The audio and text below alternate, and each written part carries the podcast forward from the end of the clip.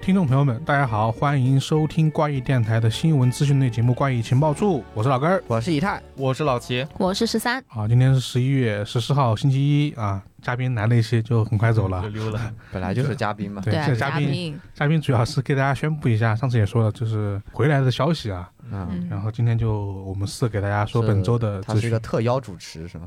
对特邀主持，我也不知道我们为什么要特别邀请 他，是为了一个就是绝无仅有的开场， 能够录五遍啊啊、然后来，今天我们来这周的资讯啊，这周还情报还挺多的啊。首先第一个，我们那个推圈快讯环节啊。然后给大家说一个我们之前也提到的一个消息吧，就是江户川乱步奖和日本最作家协会奖那个，之前不是说有条件的人可以去看一看吗？ 嗯对，然后这个这个第六十八回的江户川乱步奖和第七十五回的日本推理作家协会奖的颁奖典礼呢，已于十一月七号举办了。嗯，然后呢，在这个典礼上，两个奖的获奖者啊，都去这个参加了颁奖典礼，然后也请了很多这个推圈的我们都比较熟的人啊，什么林正贤人啊、金夏彦啊，都去了啊，还有一些其他的人。啊，然后呢，他们把他们的视频在十一月十号的时候也传到那个油管上面去了、哦，啊，大家可以去看看。可惜的是呢，它不能提供那个自动的翻译是吧？翻译字幕功能，嗯，它直接不支持，灰色的 点不开。然后我去看了，我又不知道在说啥，反正应该就是各个人讲话，然后各个获奖者这个说说自己的这个感想嘛。阿里亚托，对，然后行吧，塞，因为这一次，这个首先这个六十八回的江村亮部奖，我们之前提到过，他是最年少的这个奖的获得者嘛，嗯对，然后二十三岁，然后呢是一个女生，然后荒木倩嘛，这个《世界尽头的杀人》这本书的名字，然后我看到的现场的也挂了很多海报，史上最年少八八八怎么怎么怎么哦类似的称赞这本这个作家和这个这个这本书嘛，嗯，然后呢，也能看到一些其他的书啊，比如说这个我们之前说的日本推理作家协会奖的这个获奖者不是那个鲁边拓嘛，那个嗯，大菊家杀人事件嘛，然后他也也是在场的。然后呢，你也能看到大山诚一郎啊，他那个二律背反的不在场证明嗯，不是对获得了短片的奖嘛？嗯，嗯，对，然后你去看，就是也能看到一个五十一岁的老爷子在那啊在那边领奖。整体来说，那边的人年纪都很大，除了黄木黄木千千那个女嗯生。然后当时他现场是能看到他的书，他会摆出来给你看的，就是他们镜好框面像前。颁奖的时候，他们领奖的时候一般要拿自己的书上去的吧？呃好，像是的，他我不知道，我看别的颁奖，对，这个这个不用。然后呢，他那个书里能看到那个，我们之前说那个不是有个短篇小说一杠六嘛，写了六本嘛，嗯，啊，他就很壮观，别人都是一本书，他摆了六本书。这次颁奖还那个江户川乱步奖还颁了一个江户川乱步的那种铜像，是他的奖品哦，啊，然后奖金五百万日元，还挺多还的，挺多的哦三啊。十多人，三十多万，嗯，哇，你算的挺快，啊， 乘六 是吧？啊算挺高的了，这个奖，说实对，话确。是实的放嗯放国内都挺高的。对，然后也你看也有后出版计划嘛，也有后续的。嗯所以大家如果对这东西感兴趣啊，你你能听得懂的，或者是你单纯想看看这些人长啥样的，可以去去油管看一看。嗯你直接搜这个第六十八回江户川乱步奖，应该就出来了啊。他的那个视频传上去了，有两两个小时。其实我挺想听听他们就是老一辈跟他们年轻一辈是怎么说话的，在说啥，还得有点感兴趣。对，然后这是第一个后续报道的消息啊。我现在很期待那个那个这个世界尽头的杀人能够引进这本这书。些应该获奖的应该都有大概率被引都进应吧？也不一定，因为他们这个这种奖一年一本，啊要看他的来日本卖的怎么样嘛。 哦卖的好就来其实还是可能年底的那些 top 榜更容易引进一点，对因但为是那个是出版社和杂志选出来的，相对来说就是人气会很高的书呃，嗯而且他们也是他们想推的啊，对，，这是两方面都有的。这就是第一个啊，第一个，然后第二个推荐的快讯呢，也是我们刚刚提到的这个林氏行人老师，这个内容是这样的啊，呃，这是我个人的翻译啊，林氏行人冒号，一年没打麻将了，好累，但是真好玩，嘻嘻。一年多没有摸鱼了。呃，因为他大概好像也是十一月几号啊，十号还是八九号，他自己发了一个那种麻将的麻将桌嗯的照片，上面放的当然是有天竺鼠车车的了，啊，嗯然后打了麻将，然后后面两大就爱好结合了，对，我们后面好像是跟编辑还有一些人在打吧，哦可，能还有一些麻将专门的人在打。哪有是吧？对对对，啊，后来还发了个发了一条推特，就是说前前几天的麻将真是差不多一年没有打了啊，然后呢，所以打起来特别辛苦啊。后面是一些专业词啊，然后他我可略过，啊然后他会说虽然很有趣，但毕竟是很难的游戏啊。但但应该是他应该是反过来了，应该是虽然是很难，但是很有趣啊。啊，好像隔了一天又又发了一条，就是说不管做什么都是隔了一年以上，反正意思就是说嗯然后呢，这个打完麻将也没有什么得到实行的结果，可能就是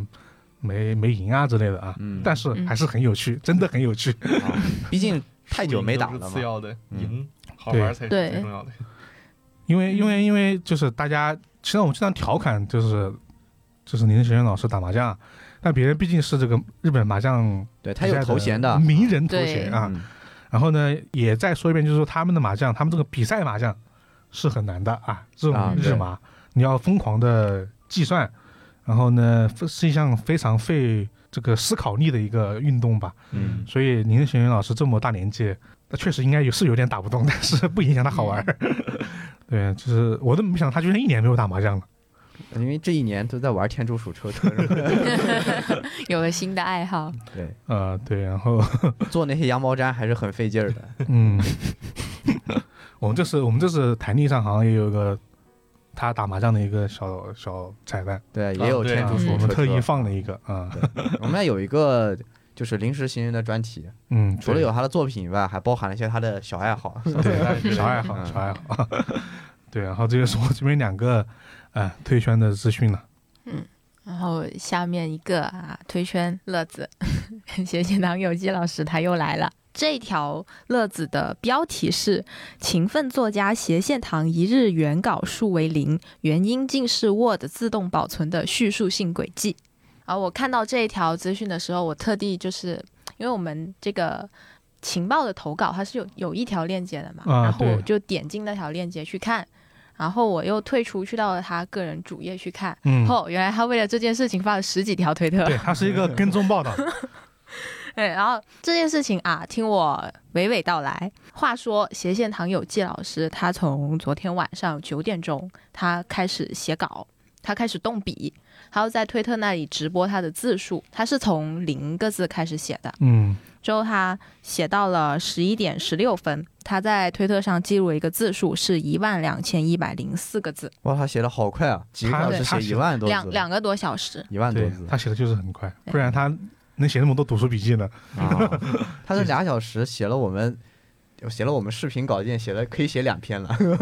差不多我们要两周甚至更长时间来写。一个一个人形打字机啊，结果呢啊，到了他三点五十四分，凌晨三点五十四分，斜线堂有纪老师他拍了张照，是他的电脑那里蓝屏，然后给了个提醒，他说设备出现问题，需要重不启。会是 Windows 的自动崩更溃新吧？那个好像是出现问题，它不是自对，动他化，哦就是他直接设设备出现就问题，直接难评了。哦嗯，我们发现系统有一些问对题，对对对对，对只需是要重启来。对对对，对然后对最下面是那个更新的进度啊，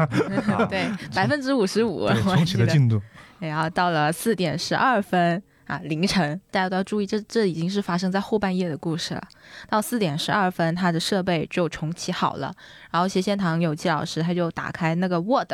Word 它就会弹出一个框框，它跟你说，就是提醒你，就这这一份 Word 它的文件已经被损坏了，然后他们在自动修复，然后斜线堂有纪老师就让它自动修复了。修复好之后呢，它的稿件的字数从一万两千一百零四个字变成了零个字，好惨一人呐、 这也太惨了。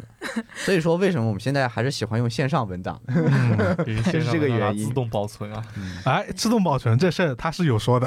然后之后他到了这个后半夜，后半夜之后他就开始去想办法，然后他整个人他就嗯怎么说也是有一点崩溃的，就是说明明明明他那个我就是我写的字，他怎么就这样不翼而飞了呢？对他又转发了他那个呃文字变成零的那条推特，他说是他说今晚是看着一万五千个字不翼而飞的斜线堂有记。嗯，对，然后去表达了他的痛苦，然后呢，他就开始啊一边痛苦，然后一边去尝试去修好他的那嗯个那份 Word 文档，然后一边去庆幸还好这个不是工作上的内容，啊，哦，对，然后呢，他这时候他的一个好朋友叫袁居婉，这位朋友呢，他又告诉斜线堂，他说你要善用 Control 加 S 啊，嗯嗯对，对，然后他就这样提醒一下他。之后斜线堂有机老师他转发了这个，他说啊、你说的那个 C 省略号那个是啥？哦他他并不认识 Control 这个键是吗？这这就没用过，看样看样子是，对，然后然后啊、底下的网友呢就回复了他这个他这个嗯问题，他说你瞅瞅你键盘 Shift 下面那个键是啥？他说 S 那个键是个啥？ 我当时看到，我觉得他是不是在搞节目效 果，他是真不认识，还是假不认 识？是搞节目效果吧？然后他告诉你下大写锁定下面那个键 就是 Shift，他说大写锁定那个是啥？他嗯说 Tab 那个键，对，嗯，然后啊，这个时候呢，斜斜线堂有纪老师他就开始疑问了，他就说，Word 它不是有自动保存的吗？而且他也记得他是设置了自动保存的，然后他又打开了那个 Office 的那个 OneDrive，、啊，OneDrive 对，然后呢，但是那个 OneDrive 里面的东西也打不开了， 正版系统受害者，这我还能说什么？对，然后他他一共讲了短短几句话，然后发了三个省略号，应该是嗯对于这件事情也挺无语的了。对无语的，对，很难受。对，然后这个时候呢，他啊、袁居婉老师他又出现了，他就他要跟斜斜线堂游记老师说，就是啊、就通过 Control S，就是你个人自己手动去保存，肯定比那些自动保存靠谱得多。嗯对，然啊后他也说，就因为他啊、袁居婉老师自己就不相信 Word。也就哦不相信这种文档的东西，所以他就不会使用这种会自己突然中断给你说他要进行更新啊之类的那种文档。嗯啊、对，啊、或者呢，他他现在呢，他就喜欢用的是在线的文档， 哦，我当场就给斜线堂的有机老师发送一个腾讯文档的安装 包。对，嗯，对， ，Google 是其实也有自己的在线文档的，有啊，有对，对都可以。对，然后啊、呃对，然后袁袁居婉老师就说，他现在有时候也会用 Google 文档，嗯，对，啊然后来写，因为它可以实时同步保存嘛，对，对，就绝对不不会怕丢。然后呢，斜线堂有机老师就转发了这条推特啊，一就只是一个转发，就没有没有说话，应该就是默默记一下这件事了啊。随后呢，斜线堂有机老师还截了个图，那个呢就是他那个 Word 那个自动保存那个设置，它是开着的。哦，意思就是说，对这个自动保存确实是开着的，但是我再也不会相信这个自动保存了、 对，然后啊，记得我刚刚说这是后半夜发生的事情，到这件事情结束的时候已经是临近凌晨五点了。一晚上没睡。对，一晚上没睡就在弄这个，然后到了五点，斜线堂有记就开始老老实实的谱稿，对， 又开始从零开始写他的那份稿子。嗯对，然后写到了今天早上八点，他的最新进度呢是一万一千六百七十一 个字。是一个非常倔强的人。写的很快，嗯， 是别人就睡觉去了，这件事怎么说呢？就是微软你罪大恶极，对，微软，你看你看更新了做些什么呀？做的都是些什么事啊？我就一直就想说，就是微软为什么连一个 Word 文档的自动保存都做不好？哎，它那个自动保存虽然是开着的，它都不是及时的，嗯，它都有那个一它分钟对，或它者三是十要秒的间间隔一会儿，然后才它才给对你保存。什么年代了啊？比尔盖茨啊，虽然他也没管事儿了， 就是这么做的什么什么用户体验，就很真的很难用，就能不用，不是因为有时候很多文档它必须得用 Word 开，它可能才能保存一些格式啊啥的，就因为对方如果用 Word 做的话，真不想用 Word，嗯这真的很很烦，因为丢文字这种事情太太容易发生的，说实话，对各种各样的情况， 对，对，所以我现在编辑任何文字信息， 打开 PC 端的 微信，把聊天框拉到最大，开始打字，发给自己是吧？ 对，然后发送到文件传 输库。确实。 虽然它有字数限制啊，但是如果没有那啥的话，我就打开 QQ，把 聊天框拉到最大， 然后发送给我的手机。哎，微微信的聊天框有字数限制的。微信有啊，但是有啊 QQ 要好一些。有哦 QQ 呃，微信是有的，但我们看来看来我们也很少用 啊。但是其实国内这么多这个各种办公软件啊，对，是都是可以随意打开一个在线文档就能 就能对那个应该或者再给斜线行老季老师发一份呃飞书的、背书的金山 的，金山 的、WPS 是吧？用用看看我们确的，实。 是吧？看尝尝我们的本地特色。是不是不要再当正正版受害者了？对，然后关于这个啊，斜线堂有纪老师的乐子就说到这里，就建议一下，是就以上我们提到那些国内的在线文档啊，考虑一下出海的事情，我 觉他们得应该挺需要的我。觉得国外市场还是就是是是个红 海，只有 Google 一家，你看对，怎么说呢？不要再买 Office 三六五了， 那个真的不好用啊。对，好，那然后我们啊，下一条，下一条又是又是那部剧，又是那个我们提了好多次的剧，我们的《灵媒侦探城中翡翠》。对，上上一周不是昨天就是周日的时候，他的，呃，他的第一本书的五集其实已经全部拍完了。嗯，然后呢，香泽沙呼老师呢，他就在线变成了清源果耶夸夸鸡，对，而且他还不忘建议读者去看一下《灵媒侦探》原著。哎，原因呢，就是因为啊呃大家也知道，就是《心灵侦探》他在最后那个解决篇的时候，啊、翡翠他是进行了一大页一大页的推 理，所以你啊，这是推理这个影视作品必不可少的了，对对对是最难对拍的一部分。也不一定法庭作品其实也差不多。是，但是它这种因为是偏，主要是它是偏逻辑流的，它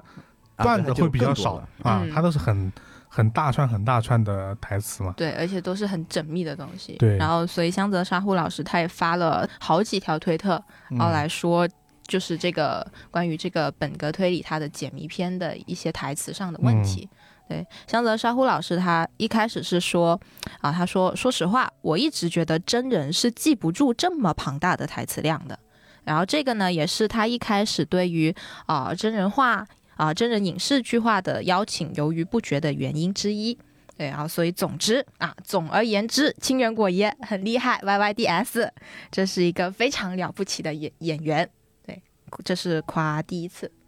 然后呢，在在他发第二个的时候，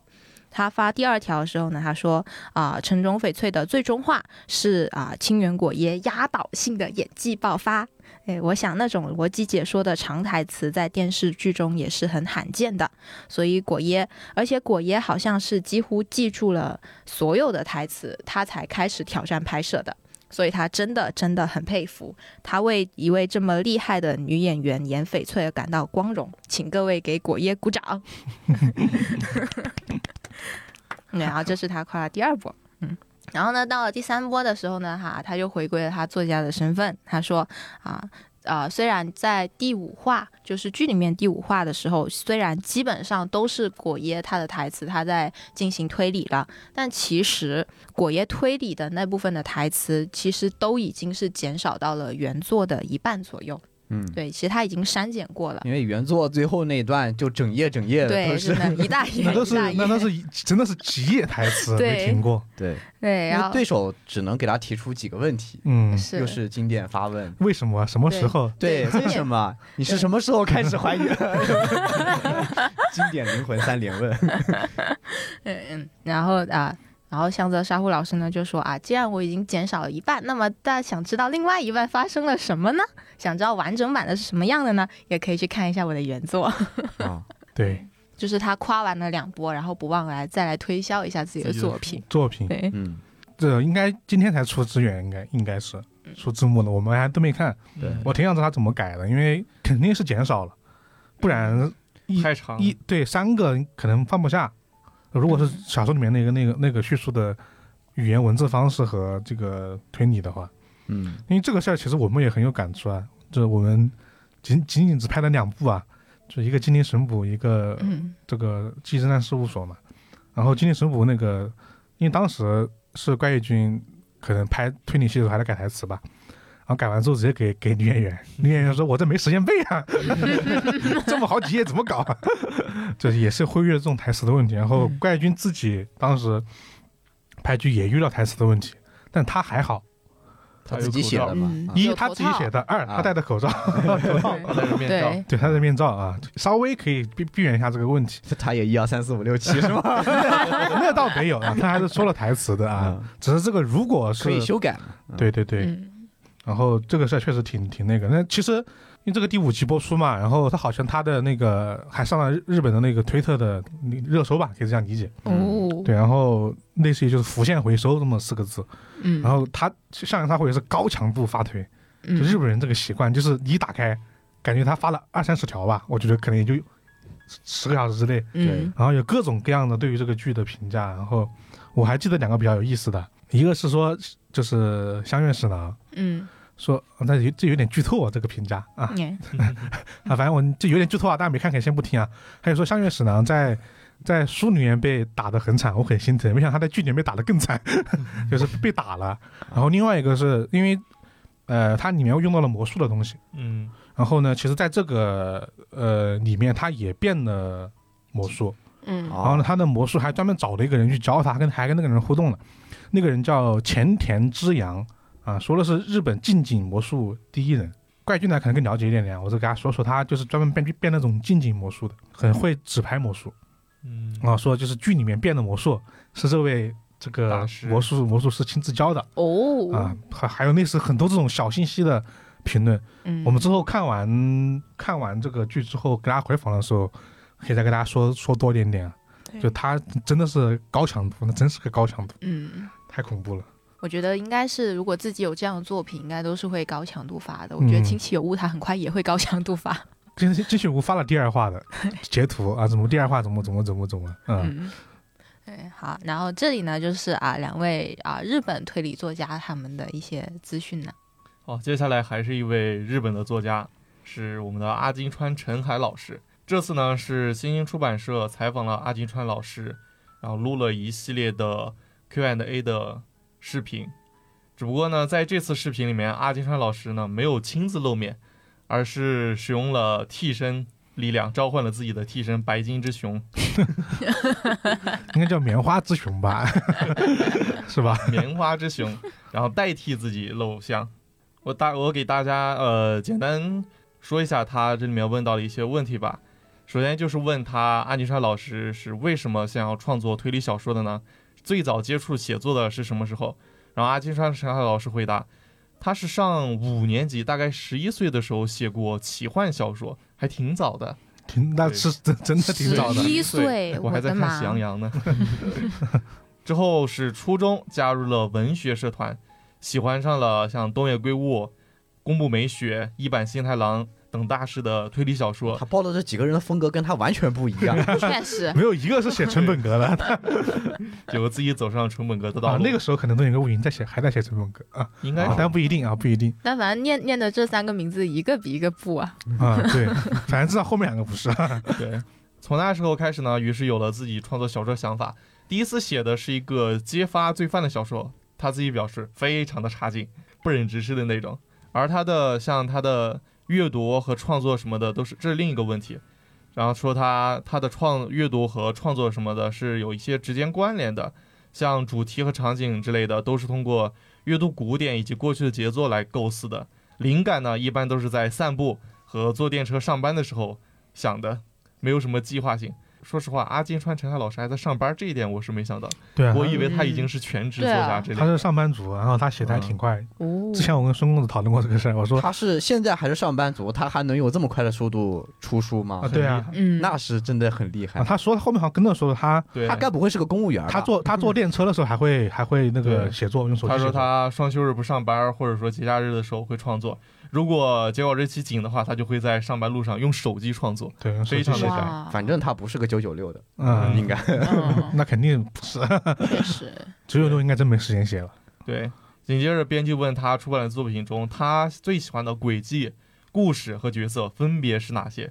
他自己回答说，最喜欢的轨迹是透明人潜入密室的密室轨迹。嗯这个好像也是我们觉得他学的非常好的一个做了视频的那个。嗯最喜欢的故事呢是《新勇士的记忆》中讲述兄弟关系的故事。那这那本书好像还没有引进是吧？呃没有，但那本书好像引进了，但是还没出，我到现在我都不知道是哪一家出的。对，还没出对。哦我在豆瓣上也没有找到中呃简中的书，那书挺有意思的，那书好像是个续鬼吧？呃，其实你说吧它的设定就是通过水晶啊，它能够记述记记述我三秒钟、五秒钟、一分钟前看到的记忆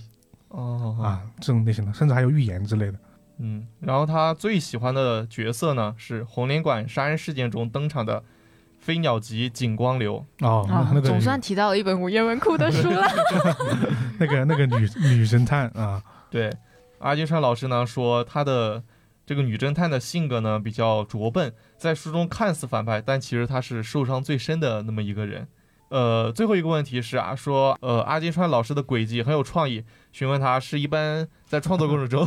先想轨迹的呢，还是先想情节的呢？阿金川老师的回复是，他一般是先构思情节，然后再想轨迹。他说这样很没有效率，真心劝大家不要这样模仿。所以我上次我看到之后，我还跟老七说，我还说就是但凡只要我们采访日本作家，因为这个这个问题是向读者征集的嘛， 嗯，对，一定会出现一个问题，就是那就是先轨迹你。到底是先想的鬼，在先想的故事？但说实话，他的回答让我有点意外，因为我看他的时候，我觉得他是先想的轨迹，轨迹，对，因因为为他很多时候他的故事有一种搭上去的感觉啊，啊，给我的感觉是这样的。对，说实话，我一般我也觉得感觉像本格作家哈，一般都是轨迹之类的会先想，然后因为有了这个轨迹，然后才去接着想故事。那也不是，他们看爱好，他们有时候是这个有先先有灵感，那就先想这个，嗯，这个哪个先灵感先来，先想哪一个。嗯他那个采访很长啊，大家可以自己去看看。他有其实有五五个视频嘛。对，嗯像我对嗯刚才说的这些，其实都是第一个一里面个视频里面。我我再说一个大家可能比较关心的，就他看过什么中国作家的书啊？嗯然后他说了，呃，最近看的这个中国作家的书有紫禁城的《坏小孩》，啊哦，他说这个这个故事后面的发展让我很喜欢，很意外。然后呢，另外他说我很喜欢刘刘慈欣老师的《三体二》，他说这这个《三体二》里面的推理部分让我觉得很厉害。啊，啊，还是就是关于可能是关于这个破壁面壁啊什么来着？破壁人和破壁人跟面壁人这个这个关系吧，我觉得，嗯我觉得可能是那一段啊，包括整个黑暗森林的理论嗯的推导，他可能觉得这个地方特别推理，他说他很喜欢，对，这是和可能跟我们联系比较近的，还有一些大家可以去看看，问的还挺多的，对挺细的啊，对，那里面对我个人比较感兴趣的是编辑询问他，询问阿金川老师喜不喜欢《啾啾》系列，阿啊金川老师表示自己非常喜欢。啊被问到他最喜欢的替身和人的时候，他说：“呃，作为一名作家，他最喜欢的替身其实肯定是天堂之门，肯定天堂之门啊，谁不喜欢天堂之门呢？对， 但是他说他个人比较喜欢的替身是收成者，第四啊部《胖重》里面那个收成者，这是让我有点没想到的。 还是一个不是那么对，不是那么知呃，也算是挺知名的，算知名的行业对，不会排在那些喜欢的第一梯队里面的那些提升，对，其实挺少的。嗯，对对，然后他最喜欢的角色，第二部里面是二乔，二乔嗯嘛，对他觉得这个角色很有趣，嗯，很有逻辑，很聪明很嘛，聪明，就对很符合像是一个推理作家会写出来的角色。第四部的话是吉良吉影和岸边露 伴两个知名高人气角色高。人气角色。对，嗯还提了一个第七部，只不过第七部我没看过，所以那个角色我也不是很清楚。呃，第七部主角吗？还是说其他的？我也不确定，第主要是我也确实没看过那啊第七部，所以说感兴趣的话，大家可以亲自去看一下，就在新星出版社的公众号上。对，啊，接下来呢是一个不对，是两个国产推理作家的小趣闻，是发生在单身节，然后基丁和史晨老师两个人之间的相爱相杀。你说单身节，我再想一会儿，我再想想是哪天？那一单身节，对，不现在是一不般说是，是双十一。 哎，对，啊，故事发就发生在前几天的双十一单身节。金玲老师呢发微博说，他昨天呢和石晨老师出来吃晚饭，但是呢突然有事儿，所以我要回家了。紧接着，然后石晨老师就说，说我放他鸽子，不陪他吃晚饭。但是呢，这个时候我就说，一个人在外面吃晚饭也很快乐呀。但是石晨老师却说自己从来不一个人在外面吃晚饭，一个人在外面是没有办法吃晚饭的。然后基丁老师发问：“真的有这种人吗？”对吧、对此，然后石晨老师也在评论区发表了自己的观点。通常呢，一个人吃饭就泡个面，随便对付一下就行了。在外面吃饭又贵，一个人吃又太铺张浪费，所以呢，他是一个节俭的人，一般都会把好东西留给别人。所以说，把自己难得的一次晚饭的机会留给了基丁老师，但他却不珍惜，这是一个好自私的人。 说实话，基丁老师和石晨老师真的是一对冤家呀，相爱相杀的。尤其是在双十一这么一个特别的节日里，两个人居然还要相约出来吃饭，所以说，难得这么一个机会，浪费了。但基金老师确实经常一个人出来吃饭。大家如果关注他的话，知道他经常发一些就是美食、美食对啊之，类的照片，你看就跟对，而 像且个美一食般，博主而一且样吃的都是那些挺高档的，反正看着挺精。致的啊，挺精致的。对就是专门他专门有一个就是记录吧，记录这些美食什么的习惯。然后说到吉丁和石晨的话，我想起我们台历里面也有关于这两个作家的联合出场的一个彩蛋，对，嗯，也不算彩蛋吧，已经明晃晃的摆在那儿了。然 后到时候两位老师认不出来就尴尴尬了。吉丁老师应该是可以认出来了吧，有他的正脸。嗯，好，这是我这边的两个推荐快讯。好，那下一个快讯啊，这是个真的快讯了。那个石晨老师的长篇小说《倒影》开始在《传奇故事推理》二零二二年十二月的杂志上连载了。说说说字吧，免得观众以为是另外一个 倒影哦，它是那个侠盗的盗啊。啊，嗯对，影子的影。然后沈老师也发了一个微博，他是说这部小说呢是完成于十年之前，当时刚写完这个《断罪之章》没多久，某天忽然想到这个故事的开头，觉得有趣，然后就写了。呀，由于小说的整体风格呢更偏悬疑，啊，感觉应该是更偏侠盗的一个故事吧。嗯，然后呢，追求过多的意外和转折，导致整体结构上不够严谨。然后呢，自己也不满意，就没有发表。然后呢，过了几年，有一家出版公司询问手上是否有合适的呃长篇，然后呢，我就就把这个小说拿了出来，重新修订后给了他们。不过因为种种原因，还是未能出版啊，成了一件比较遗憾的事情。去年呢，杂志的编辑呢问我是否有长篇呢可以连载，然后我又想起了他，然后他说《倒影》之前在豆瓣上发表过，但是呢，却是第一次就是印刷，就是印成签字啊、也算给创作这部作品的自己一个交代啊。这是石晨老师的一个微博，然后还附上了这个这这个传奇故事推理啊这个杂志的一个封面。那一般来说，这种杂志现在还能在哪里买到呢？网上就能订是电子版吧？网上有网上可以淘宝直接订啊，啊，对他可以给你寄过来。对，但哦，线下店像深圳还是很还是有很多报刊亭可以买的。呃，对，嗯报刊亭啊还有，然后就是很多一些地方，不知道就是微信读书上有没有，因为微信读书上也有很多这种杂志订阅的服务对，有，对嗯大家要看他们有没有合作。啊，但一般嗯大一点的杂志都是有的，不嗯知，道这本杂志有没有，但是想买到的话，肯定还是容易的，对包，括网上订购啊，还是你去线下报刊亭看一下。我因为我记得还有一个地方可以买到，就是那种呃，不知道是不是哪里都能找得到，就是类似于像就是邮政的大厅，就是他们有一个自己卖这个杂志报刊的地方，哦，那得找一找。对邮政自己对，对嗯，那个地方就比较全，但我不确定每个这个地方的邮政他们都开了这种呃这种阅览的这种厅。其实书店也有卖的，只是在一个很小角落里面也有卖。 啊嗯，其实现在推理能能能能写推理小说的杂志真的很少，嗯对啊实体对杂志真的很少。对，你刚刚提到杂志，我都很恍惚。嗯，因为其实推理就是推理那个那个那个杂志改成电子版之后，看的人明显少了很多。然后嗯我关注了，但是我基本上他发推送我很少点进去看啊，那个电子的。说实话，嗯电子版的杂志真的有点没有那个味儿了。但是除非他做成杂志，就是有有有几家比较大的，比如三联这种类型的，他们是直接自己出个 APP，啊，它整个排版是要完美复刻哦那个，甚至重新做排版的，嗯哦，嗯变成那种电子书的阅读形式，就是插图啊，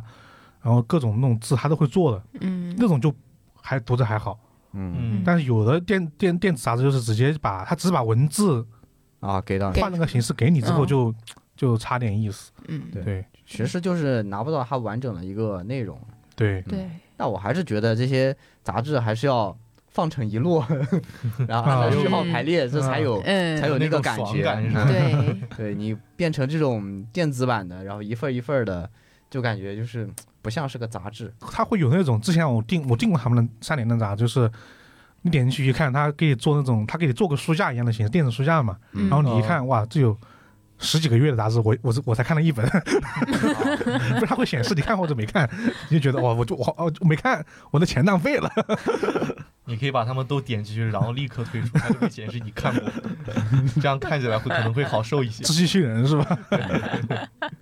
那就不知道听众有没有还在就是订阅或看杂志的，然后不知道你们现在看杂志的渠道是什么。嗯然后如果你们感兴趣的话，也可以就是在下面回复我们，然后我们来看看大家现在都用什么杂志在看渠道。反正我是很多年没有看杂志了都有什么杂志在看渠道？一样的可以理解，中文打动也能理解。啊，说一下吧，你在用什么渠道看杂志啊？好，那反正我们的推荐快讯就到这里了。嗯接下来来看我们今天的出版信息。然后第一个信息啊是来自午夜文库的，午夜文库出品的《螺旋塔事件》预计于十一月出版。然后它的作者是孙国栋。这本书应该说比较本格了。然后呢，大体讲就是天涯大学哲学系的学生宋力学和物理系的天才少女孙晓玲受邀去参加青云集团千金沈艺兴的这个生日宴会，一同参加的还有沈艺兴的母亲、未婚夫和他的四名高中同学。宴会的地点呢，位于偏僻的古南村。举行晚宴的螺旋庄和用于住宿的螺旋塔两座建筑并排而立，荣罗塔是吧？啊，怎么说？看到这里，这种熟悉的感觉就油然而生了。嗯，然后随着宴会的这个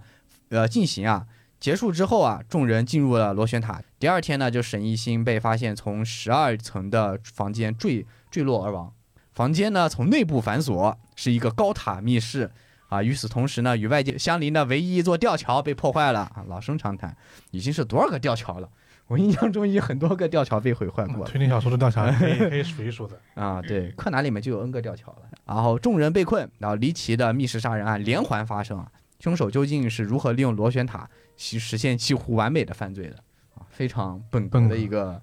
对对，因为他之前他之前的那一本《云南岛》也是很本格，他就写他就写的这种很本格很本格的对小说。而且关键它叫螺旋塔，说对明他掌握了荆轲这个密室就是要旋转的道理。其实我当时看这个消息，我还以为是另外一本书要引进呢，因为之前泽原有一本书叫《螺旋塔奇想》。嗯，嗯，啊，就是就我只能说这个螺旋塔，这是一个高频创作空间，看它、啊嗯对看整出什么新的轨轨迹出来，对算是一个期待 吧。嗯，就确确实是很像这个熔螺塔对，水龙塔其实就是螺旋 塔了，啊，对啊嗯只是旋的方式可能跟它这个有点不太一样，啊，嗯对对对，内旋还是外旋，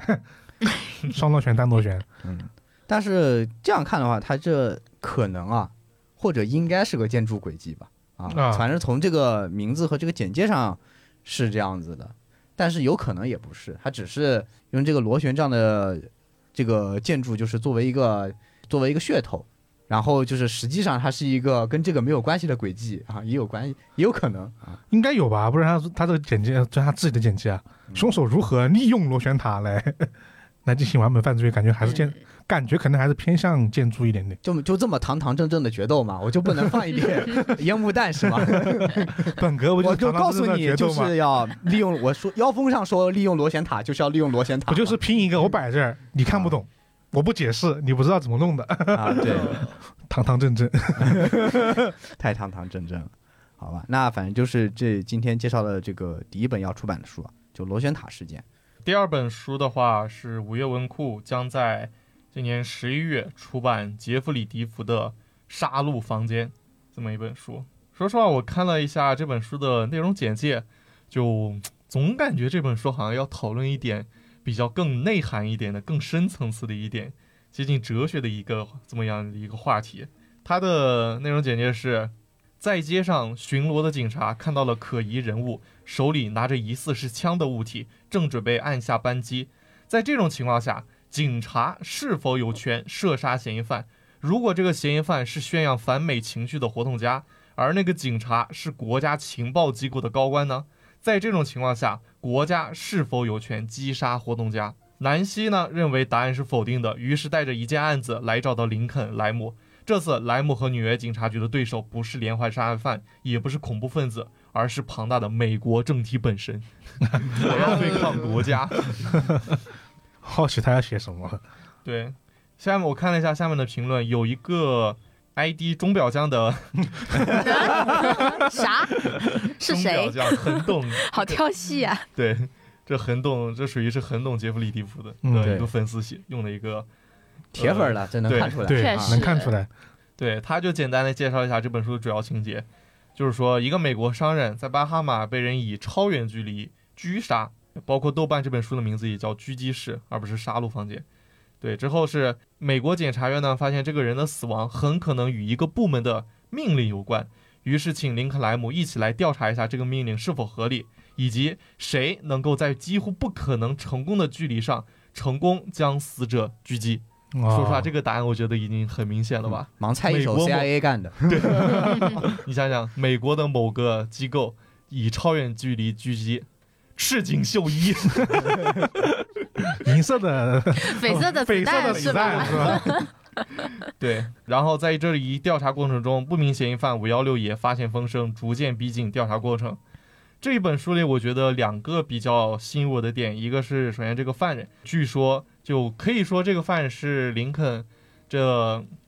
探案生涯里遇到过的最为强大的。首先，因为他这个嫌疑人犯是有一个官方背景的，并且他杀人的这个指令也是美国政府下达的。其次，由于他的官方背景，所以这个嫌疑犯手里是可以有很多的资源进行调动，甚至是可以窃听林肯他们的一个调查过程的通嗯，话记录的。所以在这种情况下，林肯要怎么样去对抗这个嫌疑犯，甚至是对抗他背后的美国政府？我觉得这是一个非常精彩的一个看点。其次是我发现了一个小彩蛋，就是在故事的背后，好像是林肯莱姆已经可以站起来了，就是去实地的勘察一下现场。因为在我看了那本《钟表匠》是哪本书来着？钟表匠，对，就是《钟钟表匠》那本书里面，我就已经看到了林肯就是已经开始接受一些康复训练了，所以说没想到他这里就已经开始可以开始下地了，是吧？作为一个书迷，我觉得还是看到这一幕挺欣慰的。对，因为林肯原本是一个算是安乐躺侦 探吧，是是安德塔， 不过别人还是轮椅也不算安德塔，也不是他可不是以那通过他他可以通过轮椅出去嘛？对，但是他平常是主要还是躺在躺着那的个床上，对，然后通过一些指令来控制电脑来完成自己的一对些日常活动。所以他现在可以下地了，对、嗯这医学奇迹 啊，这是。对，所以如果对林肯很感兴趣，或者对本这本书很感兴趣的话，可以到时候去看一下。对，杰弗利迪夫还是可以相信一下的。嗯，毕竟他这个写作的技巧还是很高超的。嗯，反正无论怎么样，你看了觉得是好看的。嗯，嗯对对，啊，下一本， 下一本是一本来自于九九读书人的一个新书啊，宇文欢啊，这是作者的名字，他的悬疑冒险系列小说《丝绸之路密码》预计十一月出版啊。这个怎么说？他他的名字就很好地概括了他这个书的类型，这什么什么密码，大家都知道是啊，啊，对，，这个类型的这个小说啊，是就是有就是《论语》密码、《清明上河图》密码，就啊类似于这样子对嗯他一定会和一些历史嘛嗯历史文化知识是做一个结合的啊。他自己的这个故事讲的是说，龙朔二年，就是公元六六二年啊，这个武后啊，他派了一支六人的特种兵小队啊，啊，然后呢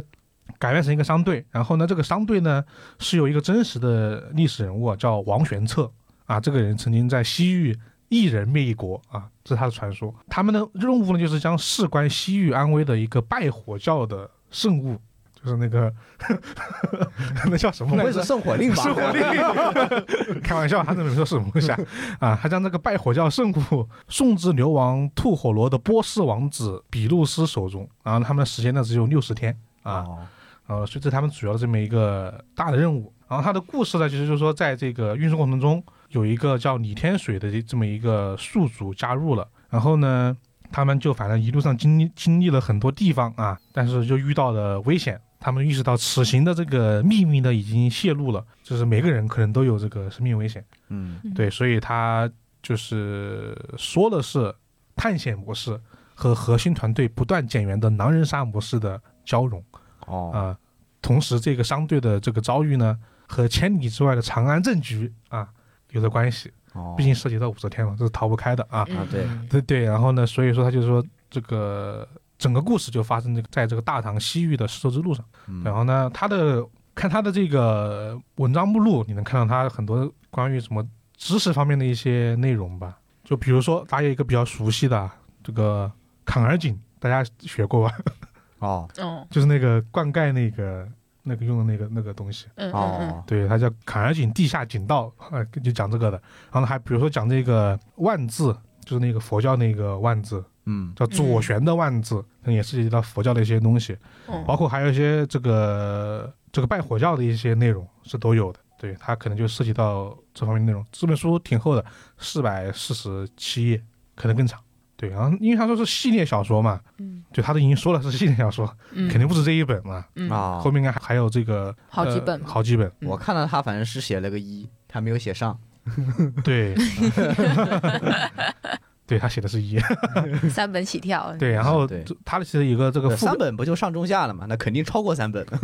我也觉得不嗯止，他的全名是《丝绸之路密码一：天山石圈秘境》啊哦，这是他第一个的名字啊，作者他自己说的是，以前是一个畅销书的编辑啊，那后来特别喜欢这种类似于边疆史地啊、宗教艺术啊、民俗传说啊，特别是这种西域的交通啊，嗯他，就用自己的一些知识写就的这么一本小说。这本书看目前介绍还挺有意思的。然后这本书呢，预计十一月份出版，大家可以关注一下。嗯，好，那书籍环节就到这里了。然后呢，下一个是我们这个影视板块的一个消息啊。第一个还是他《灵媒侦探陈总翡翠》啊，嗯，这个就在这个播出第五集之后呢，他马上宣布的一个新的消息，这个倒叙集啊无缝衔接。嗯这个《陈总翡翠倒叙集》呢，将于二零二二年的十一月二十号首播， 哦，这连着就是好几周日，其实就是连着播对啊啊，对就是就是他连着应播该，感觉是两部套拍的，应该是一起拍，肯定是一起拍一了起，制作，肯定一一起拍了。嗯然后它封面也换了，换成这个小说里面的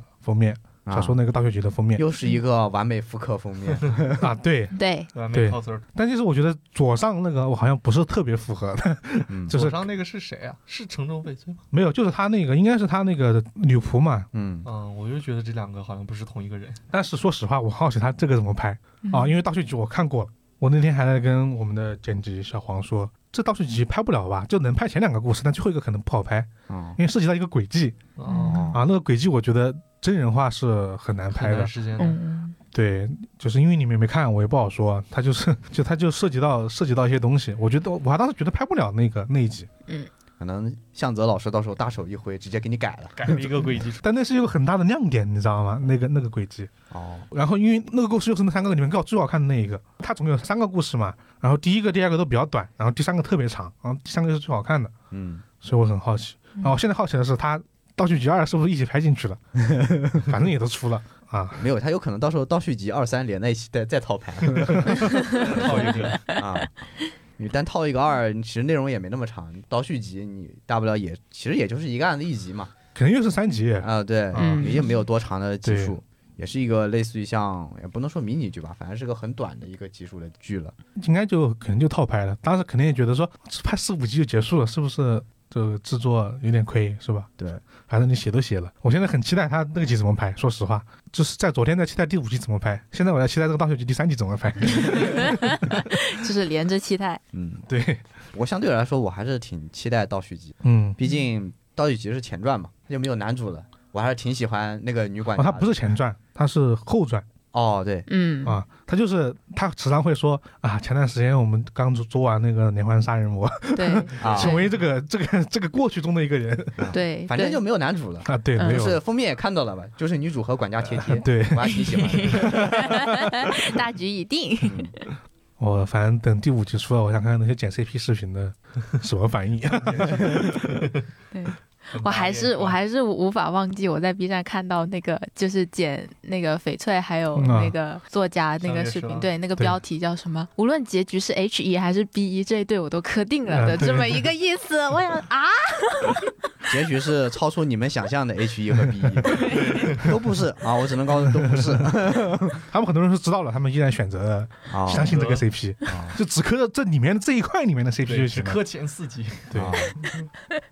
啊，这是第一个影视的资讯啊呢、这个算是一个，就是预料之中又意料之外吧，就就 嗯嗯就觉得可能他就是有也不奇怪啊，有是好事儿啊。嗯。好，那我们下一个，然后下一个啊，这里是两个柯南的消息，两个柯南剧场版的消息。第一个呢，肯定就是啊，柯南他他的剧场版 M 二十五《万圣节的新娘》，他在内地已经定档啦，就是嗯十一月十八号，就是这周五。对嗯，到时候我们会去看一下，期待好久了，算是。而且已经很久没有走进电影院啦，也不算对对期待好久吧，就电影院最近是真的没有什么电 影上，这个是期待好久了啊。嗯那这个你说期待吧，好像也没那么期待。对，对也就嗯对啊确实没那么期待。就是对大致什么故事呢？我我也知道，因为网上也不是没有的看。啊、 是对然后，然后我们如果说就是因为点头，我之前在做嘛，如果时间上协调来的话，就给大家来一期趁热的对，啊。我看完之后嗯给大家来一期趁热的，就是个专题节目。啊，对，嗯，嗯，毕竟能现在院线能上一部还算有影响力的电影是真的挺难挺的。对，确实它它也是和推理相关的，啊对， 这是最难的。确因为实， 毕竟我们也不是什么都讲嘛，是吧？嗯毕，竟期待了很久的这个《利刃出鞘二别》。人他他流媒体了流媒体了，就网飞对就直接就是把它掐断这个上院线的可能，嗯，嗯，所以也是比较难。是啊，对啊，而且感觉柯南这一部他将会在内地赢麻， 票房赢麻，对，没有，好像附近没有什么能打 的。对，完全没啊有竞争对手。主要是一些本来约定要上映那些大片，比如说《阿凡达二》啊，嗯，对什么黑亚当啊，嗯都都没了都没。了对，本来说是很多说要上，但现在都没了。就是对而且从这个十月，就是十月份这个就是呃就国庆档期结束之后，国产电影没有上的，只有春节档有了，中对间全是真空。对。然后进来的引进的一些电影呢，说实话没有什么知名度。我个人觉得啊，根据最近这个防疫政策的这个变化，我觉得下一两个月可能会有 会有一新电影些，上我觉得但是没有没有预告呀，没但没有那别人没有不是定档的，准备，就是临时定档是吧？我 今天说定没有档，明天就上。毕竟也是上上个星期最后两天才发那个嘛，这两天你能看到嗯哦各地都已经在做变化了，我觉得是有可能会看那些别的电 影的。所嗯以，就都学杨戬是吧？呃，对，就我这这这周这周末上映，我周一就发定档，才发定档嗯嗯，对啊，这个呢就是它 M 二五的消息。然后呢，最近啊，除了它在内地定档以外，M 二五它还在日本它又复映了一下。对，其实说感觉好像是就是不仅是我们，就是日本那边可能也没有什么电影 看。对呃我对想起当年那个我们电影院就疫情之后结束刚开，就复映了一大波什么嗯，啊对是。哦，很多 海宫上崎钢琴骏的，好像海上钢琴家呀，嗯对啊，然后什么《还盗有梦空魔戒啊间》好《星像际是啊穿越》什么对那些，对，挺多的。超级多，真的是就以前嗯他需狂要补这，些好片来拯救一下票房了。因为那个时候断了嘛，嗯。嗯，其实他如果现在再上映一遍，有些电影我还愿意再去电影院看。呃，是啊，确实，说实话，没去电影院看的电影，正好看电影的大多数， 毕竟很多时候 我我都没去电影院看。嗯嗯，就是关键是我们也凑不上那些日子啊，有些像比如说九四年对吧，好是啊电影爆发年，对啊，那我咋看呢？我的意思就是嗯我确实，我的意思就是说，那那些时间上我们看不了嘛。嗯嗯，对，对，我然后们可以努力一下，活到下一个九四年。啊，下一个九四年也也不知道下一个九四年有还有没有那么好的电影。下一个九四年还有没有电影院？ 下一个四年，我应该我们应该再用马马斯克的脑机接口看电 影。如果在电影院大声喧哗，就把我们头给 炸了。用用自己的推特账号登录 是吗？对，哦，用特斯拉正好 登住，对，以后推特肯定绑定特斯拉啊、应该肯定是用特斯拉账号登推特啊，怎么是反过来的呢？啊啊！言归正传啊， 跑远，主要是因为它在日日本那边复活上映了，就在十月二十八号到十一月七号这段时间，然后所以呢，它 M 二六的一个超特报宣传片就在那段时间公布了。 哦，对，而且当时我们也说过，就是 M 二六它的故事是秦九 and Shelly，对 对，M S 五后面就有一个那个对虽然我不喜欢秦九 Shelly，但我我喜欢想死 Shelly 你了。对 对之类的话。嗯，然后他这个呃特报宣传片呢，就是剪了一个啊、小哀他的一些场面。对，名场面了都是。对，然后呃，首先他一开始呢，就是呃小哀他就是他的心跳声，应该是他的心跳声，就心跳声就从弱然后到强，然后声音也是从小到大。然后后面呢就闪过了很多漫画里面一些小哀的经名典的场面。啊，谢谢里，谢 就那 些就呃，应该是讲了啊、呃比如小艾她的初登场，嗯还有小艾她第一次变回了 Shelly，还有小艾她啊、呃想姐姐的场景，还有她嗯听妈妈的录音带的这样的一些场景，就这样对闪闪闪闪过去，然后闪到最后呢，就是小艾她啊、呃一个人就是从水里往下沉，对，虽然嗯她是静态的，但是她的声音告诉我她是在往下沉，然后呢，她还说就是救救我。然有后，变态来说，然后呢？她的完了，那那跳下去人救他的万一是秦九打的，啊，谢谢你， 我想死你了。然后呢，他在后面呢还放出了就是他这个 M 二六它的片名的一 个字，对，黑字，对，它的片名第一个字是黑字，然后一共有六个字，嗯，哦你就猜是黑啥啥啥吧，啊，嗯，对。然后有人说呢，有人说黑色皮衣的清酒七个字， 有有有人说，有人说他这一次的这个故事发生在潜水艇里面。对，就哦然后所以就完就了所以所完以所以所以就有人猜是黑色的潜 水艇 啊， 对，他是不是黑色我不知道，这个潜水艇他肯定得炸，啊 确实不炸的话，小爱怎么可能会进入到水里面去呢？哎啊，对， 但是炸的话，感觉就不只是进入到水里面去。因为潜水一般都是深海啊， 这这对，对，啊，然后呢，除了就是啊、他发出来的这个超特保宣传片以外啊，还有就是 M 二六它的一些出场人物，其实也基本上就确定了。这个是怎么确定的呢？因为青山刚昌他使用了他的动森来作为他的一一大宣传渠道。我只能说他 太懂营销了。对对，然后就是啊、好像是九月份有一段时间吧，就青山刚昌他就隔几天在自己的动森小屋里面更新一个头像，隔几天嗯更新一个头像。哎、他那个场景就是他的动森小屋里面，他搭了一个电影院，然后电影院的那个呃荧幕两边就左右两面墙，就是拿来挂他这次 M 二六这那些登场人物的 头像啊的。头像啊，对，然后我来跟大家说一下啊，就首先左边的墙呢，就是有啊江户川柯南、灰原哀、赤井秀一、百鸟任三郎啊小兰、阿笠博士、黑田兵卫；右边墙啊秦九、伏特加、贝尔摩德、波本、吉尔、吉安蒂、科恩，还有朗姆。嗯，对，黑衣组织全军出动，就剩 BOSS 一个人对在家守家，是吧？把我们偷家去。啊 确实，确实，而且而且当时，而且虽然我念出来是用的他们在里面的代号念的，但其实它右边墙上应该有二点五个人属于是左边的吧？啊，对，啊， 对，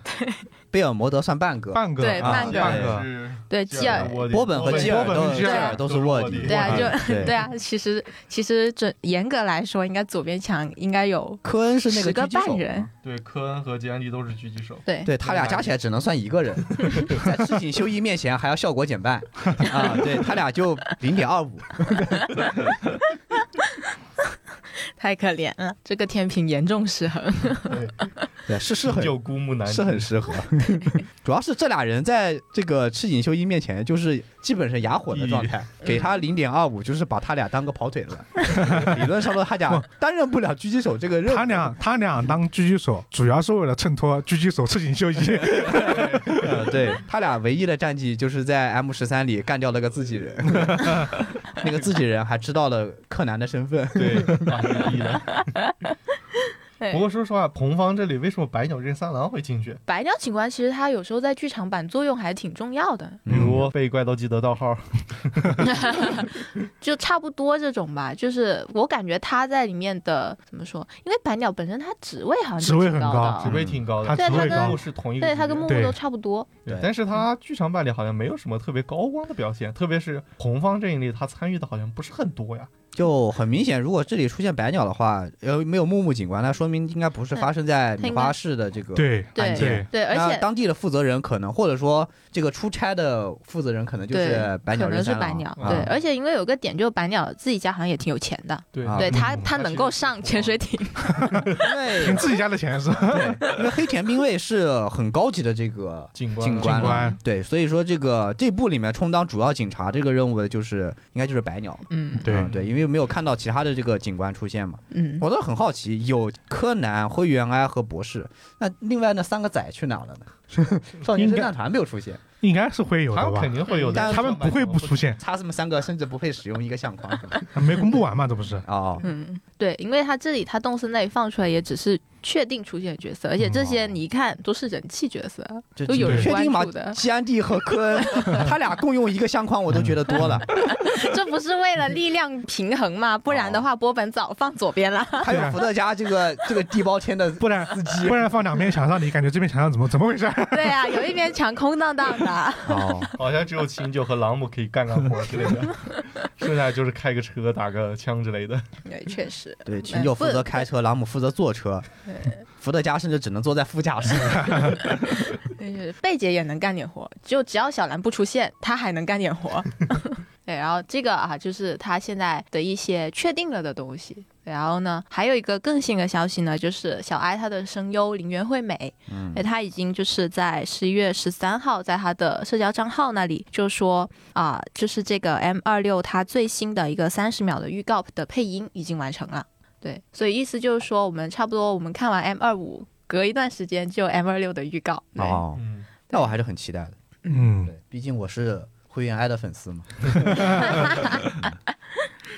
然后呢，这两个啊，就是柯南他剧场版的一个消息。然后下一个影视消息呢，就是啊，是一个日剧，对，然后这个日剧呢就叫做《Life 二：给予者和接受者》，对，它现在呢就是公布了一些卡司，然后它是预计在二零二三年一月二十二号在 WOWO 台开播，，某某哦台是什么台？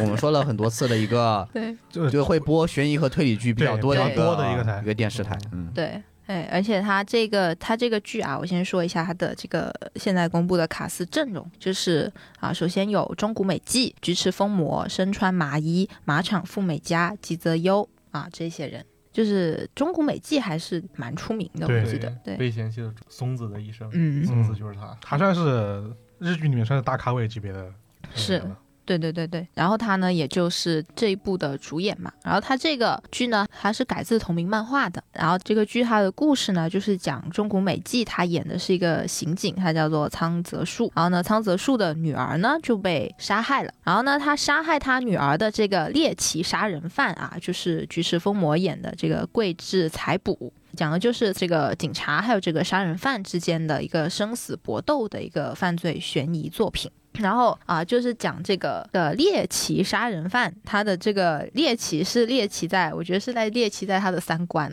啊，也就是他首先他是是从医疗少年院出来的，就这个啊、呃医疗少年院我也不知道是个啥，他这个对意但思是应该就是那种，但是应该感觉他是接受过一些非人的治疗，他说叫重新做人，我觉得他应该对是是是少年犯待的地方吗？有可能是啊，有可能就嗯感觉就是啊、就从少年时期就不是什么好东西的那种感觉。对然后他的价值观呢，就是他觉得啊、幸福是被剥夺之物，对的，这样子的一种价值观。然后所以呢，就是讲到啊、就是看这个警察还有这个杀人犯他们之间。会有什么样子的？怎么说？什么样子的搏斗博弈吧？对嗯，，而且我总感觉就是他以一个警察的身份去追一个这样的杀人犯，总感觉好像后面要做出什么越界的事情呢，是吧？那越界不就是电视剧要发挥的地方吗？对，嗯，要不然人物怎么会有张力？这个对喜剧 怎么展开呢？对，嗯，大家都中规中规中矩的做追查、做缉捕，是吧？这个故事性太弱嘛。嗯，这大多上还是要想有一个像李云龙这样 现成的团长，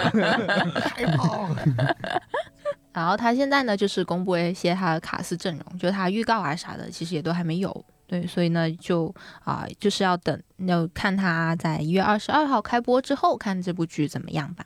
对，然后这个呢，就是啊、今天的影视资讯的内容了。嗯最近的就是这个万圣节的新娘了，啊知道吗对，其实大部分都是一些我们之前播过的一些新闻，对对嗯对对主，要是最近确实也啊、没有什么 可以看着了。特别新的消息出现了，您是大家都嗯是、就是影剧制作方应该都是为明年的事情开始张罗了。嗯，今年的消息应该前段时间放的都已经该放的差不多了，到年底了。对年对今年年底的该放差不多，现在他们都已经其实这这种一月多对那种应该算是冬季档，对嗯对对，对啥的对都已经到明年了。对，尤其是就是在一月二十二号年都过完了， 啊，在过年过年一 天了，对啊，其实，在过年前后，这种剧本来就相对来说偏少，嗯，可能院线要好一点，有春节档嘛，就是对线上的剧就偏少。我记得去年好像我就有一部就是就比较火的剧，就是那个开端开了，端端啊，对嗯，去年就是就是年后嘛，就有嗯，一部比较火的开那个年开端，但其实就是同档期跟它竞争的，其实也没有什么剧，应该放的时间也是比较好。是这段时间可能就是会稍微少一点这个这个新剧的这个对上映，对，而且前两年还有个迷雾剧场，啊对，今年是没今年有了点 哑火。今年有点哑 火，今年有点哑火。嗯嗯今年我们讨论比较多的，最近的还真就只有《鬼神录》了。啊，对，《唐朝诡事录》嗯，听说那个还要再续拍，那个是后要面还有嗯后面还有更多的一些技术，他们我听到他们说那个，反正演员还是怎么说，就那个突然忘记那个人名字了，就是那个武力值高的那个，反正就是说已经在拍第二部了，已啊经有第二部，反正嗯是有有说的我看到他们除了拍第二部啊，还有很多这种往外探索的这种计划，啊。嗯就是像是其他的一些剧场啊、迷你剧啊，呃，不知道忘了，反反正应该还有其他形式的这个相关的同一世界观下的这个艺术作品啊，他们要去做。哦，对，应该是想做一个挺大的一个 IP 的这样感觉。宇宙，对。说现在说宇宙有点为时尚早啊，得看他第二部的成绩如何。嗯第一部虽然有一些水花，但好像也没有到大火的程度。但我是觉得他的案子确实可以再包装一下，用一些比较就是大家常见的一些诡计和推理手段，让他的推理啊，就是这个复杂谜一底点点对，让谜底更加复稍微复杂一点，嗯好看一点。现在这个有一点简单了。嗯，怎么扯远了？这不是到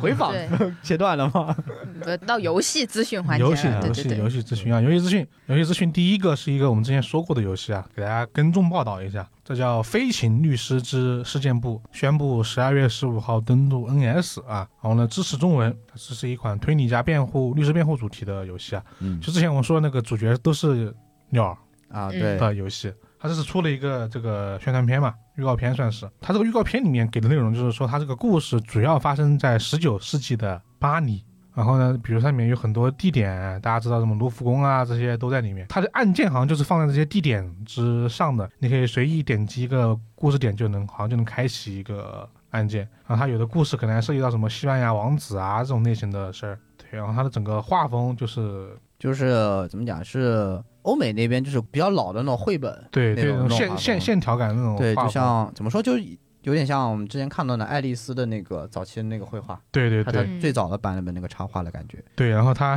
他他的助手叫雀生 啊，那个华生叫雀生，啊，就很多这种梗啊。然后呢，他的这个，我觉得他最让我觉得像那个立场裁判的地方是在于，就大家玩立场裁判的时候，有很多道具的那种点，就是那种音效，滴滴滴滴滴那种声音，不知道有没有印象？他这个声音跟你跟那个声音一模一样。 啊，嗯就那种在那种道具中滑动的那种声音就很像。但他这个预告片没有给太多案子的细节，不知道到底是讲的一个呃什么案子。嗯，对只能说更像还是更像一个 动物城版的逆转裁判，对，因为对它对其实就是律师和那个检察官两个人是这个禽类，其他还有别的什么动物也有，什么狮子啊、嗯大象啊，这这里面那个预告片里面也有对，但他们那个侦探社就主要就是、呃都是飞行啊，是对个，私家侦探社。嗯，对，然后就这么一个跟进的消息吧，大家可以去，毕竟是 NS 上面的游戏嘛，NS 我觉得还是比较适合玩这种点点点的、，啊，对 文字类游戏的，就比较轻松。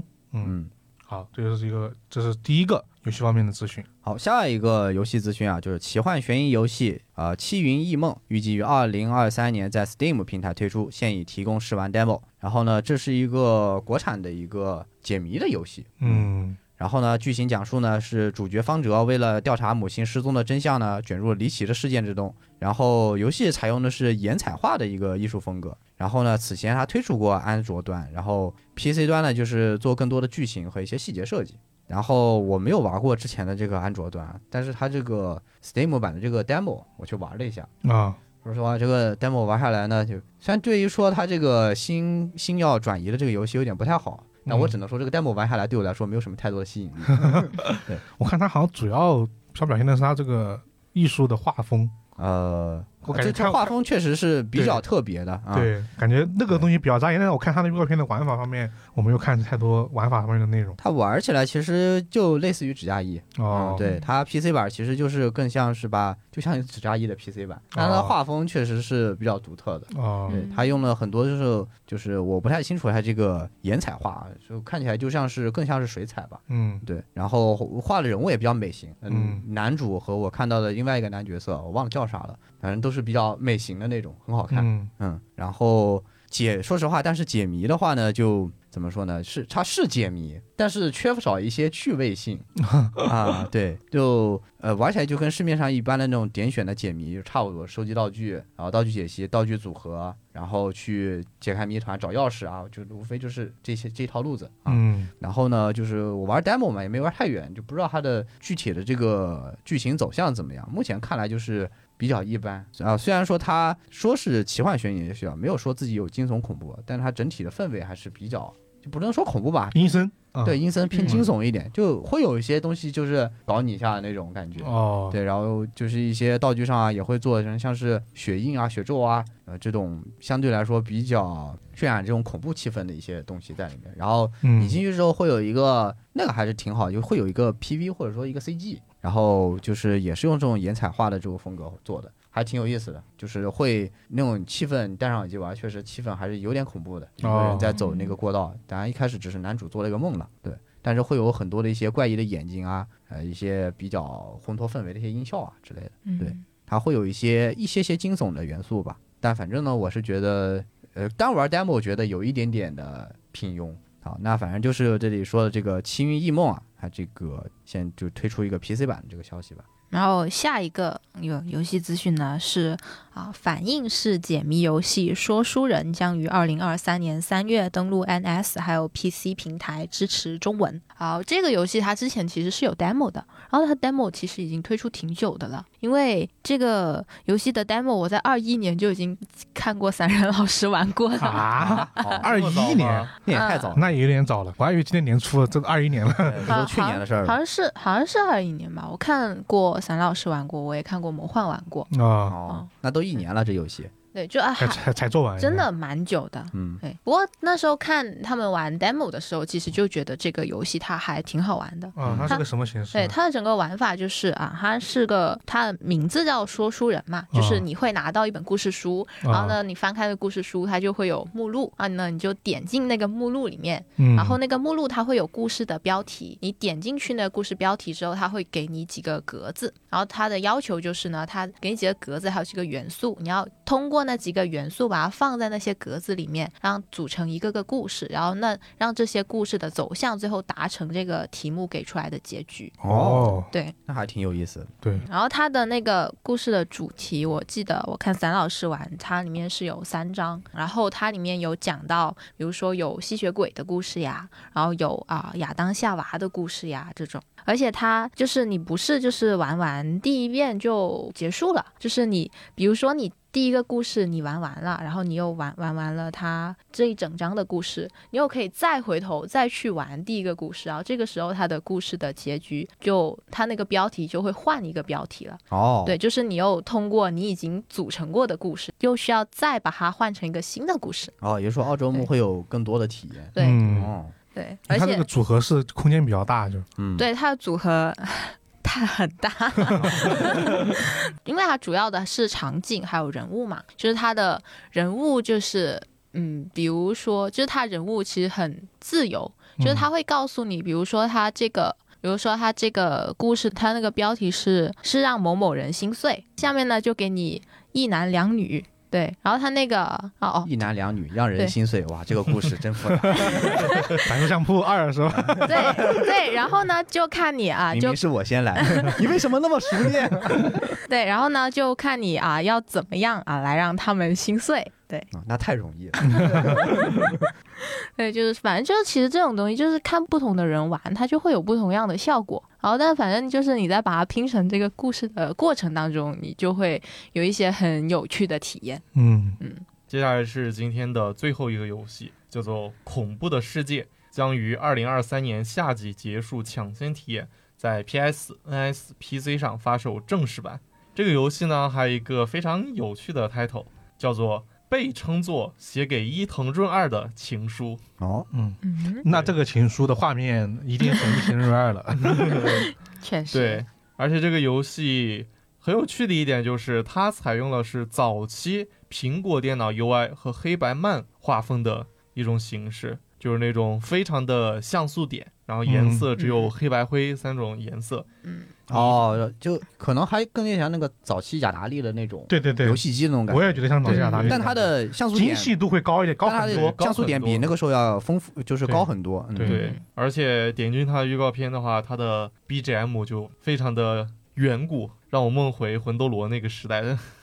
哇，就非常那种电子音的感觉。嗯然后它的故事呢是发生在八十年代日本小镇，玩家身处旧神将醒的世界，需要努力推迟终将来临的末日。对，然后游戏可能就是一个，因为它这个预告片里也没有中文，所以我大概推测应该就是玩家需要不断的和旧神对抗，然后破解一个个难关的这样一个故事形式。不过不得不说的是，就是它这种黑白漫的画风倒是挺适合展现一这种旧神的不可名状的这种恐怖感。我觉得是要比有色的游戏界面要好很多的这种感觉，嗯，嗯，对，嗯就也类很类似于一零二他那个漫画对那，也种。很适合一情人二，我才 想 说那个黑白的感觉。对，想要体验恐怖的玩家可以去尝试一下这个游戏，好像是没有官方中字，不过有民间汉化组，所以说大家可以也是可以尝试一下的。哦，但是它如果是民间汉化组的话，我岂不就是只能在 Steam 上玩了？对啊 我这对主机上我也没办法去打中文补丁打打啊嗯中文包。嗯嗯，我看很多人对这对他这个中文这个事儿都很有意见，他说是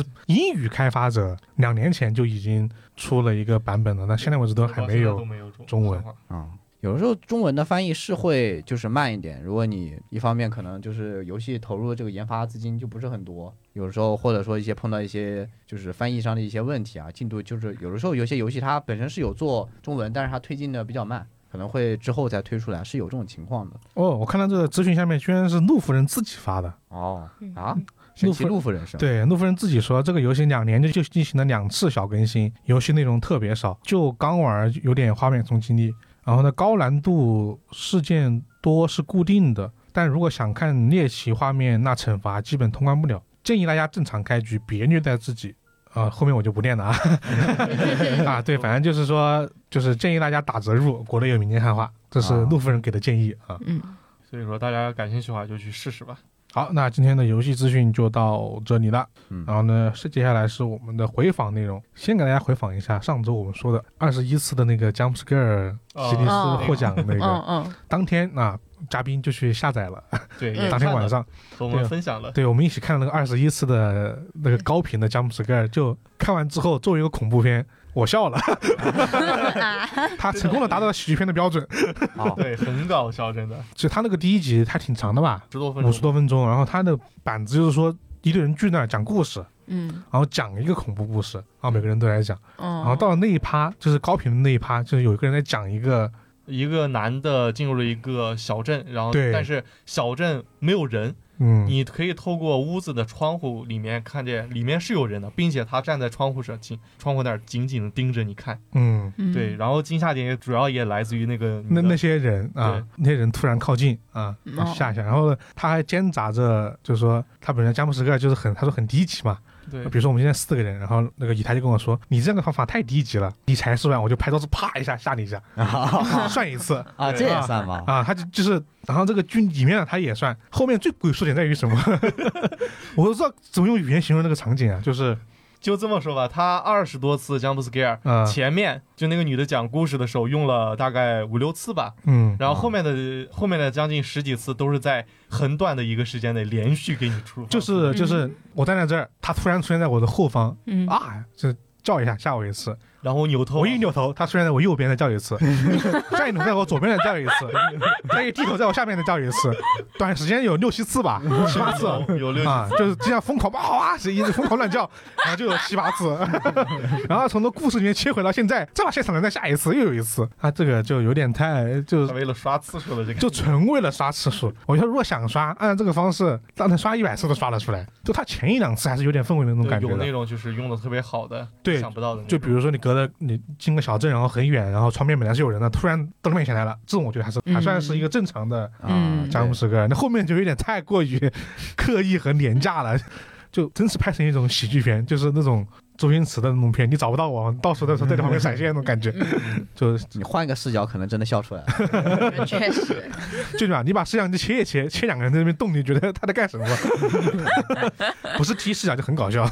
嗯对，就是反正就就果不其然，他他只是一个这个噱头啊，嗯，实实际上的的意味很小，嗯导致后面我们也没有兴趣去看后面的内容了。对 对，而且后面我去就再去，就我们录完节目不是还要继续做那个嗯情报处的推送啥的嘛？嗯对我后面就就去找了一下，原来那个导演他搞这个，他是他其实是为了怎么说？其实他是为了讽刺，讽对讽刺，而且是讽刺的甲方。 啊，对，因为他因为他在做这种恐怖片的时候，他的甲方老是说你的恐怖的地方不够多呀，多加点，多加点。哦怪不得那个地方看着就很，那个地方看着就 很很不正真经，诡异，很诡异，就感觉是故意的嗯，对， 啊。所以他就是特地的就把这个做的特别多，然后做的特别多之后，他还特意去申请一个吉尼斯世界纪录。啊，对，你那那个地方确实就是那种为了 就感觉 jump scare 而对啊，詹姆斯克的一个桥段，然后就喜剧效果是拿满的。嗯对是你这样一说就能理解了，他就故意这样，嗯就是做了一个这么一个东西。嗯，好，那我们今天的回访呢就这么多啊，毕竟最近好像也没什么我们说了去确实上的内 容。对对，啊等等年底吧。下周下周就有这个城中翡翠的回访了，对，至少还有有五集的回访啊这个暗黑团队的新剧啊，新对剧嗯对对一对。八九九，对好，那反正大家如果对今天的一些想说的内容呢，欢迎在评论区告诉我们。然后呢，也欢迎加入我们的听友群啊，跟听友们讨论更多关于这个推理相关的内容。然后呢，大家只需要关注我们的公众号“怪异故事”，在后台呢发送电台或者听友群就可以获得我们这个入群方式了。然后呢，也欢迎大家就是、呃、多多评论。好了，那以上呢就是我们本期节目的全部内容了。我是二根儿，我是以太，我是老齐，我是十三，我们下期节目再见，拜拜。拜拜拜拜拜有没有那么一首歌，会让你轻轻跟着和？ Hello，大家好，欢迎来到我们的读评论环节啊。然后呢，我们这次读评论跟上次一样，也是有两个小环节啊。第一个就是对我们上期节目的一个评论，第二个就是我们上次那个嘉宾留的这个话题啊，嗯，就是关于这个早班车的话题。先来第一个，这个上期这个、呃、内容的评论啊，来自于这个网易云的一位用户啊，他的 ID 是个一串英文字母啊，I M P L I Z I T M E M O R Y 什么什么记忆啊啊，英文不太好，他就留了一句话，是什么呢？差点以为以太真跳槽了。 如果听过我们那一期这个计时的啊、大学生那一期，呃，工作漂流，啊、工作漂流，工作漂流那一期 就知道这个梗什么意思，呃嗯毕竟是吧，没有没有哪家公司在以太手下活过两 活年，过两年。准确说是我基本上不到两年就提桶跑路了， 希望大家明年七月还能见到我。呃，后面一个用户叫闪小雨跟了一句：“以太冒号，我没惹你们任何人。” 啊，这是你的第一个第一个评论啊，然后第二个呢，就是啊，小宇宙这边，我们上一周不是讲了《琴棋有物》它那个起名的恶趣味吗？嗯，对然后关于这件事情呢，小宇宙这位用户叫哦哦哦哦，我知道啦。恶意卖萌是吧？ 这这这位朋友，这位朋友他说“亲戚有误”那个感觉我懂，我曾经用我舍友名字写了个电影简介，目前还挂在豆瓣。 我当时看到这个啊、呃这个评论的时候，我就去问了他，我我问他啊，良心在哪里？道德又在哪里？搜索关键词又在哪里？ 然后他就把那个那个电影，对那个打引号的电影这个关键词给了我啊，那个那个电影叫做《事件尽头》，对， 嗯大家可以去豆瓣那里搜一下，它还在。 对，甚至还有一个五星五星好评，我看到了。说实话，那个海报做的还有点意思。对对，而且对，然后这位啊，我知道啦，这个朋友就是他那个海报也是他做的，啊，对，然后他说他当时是随手找了个室内装修的海报。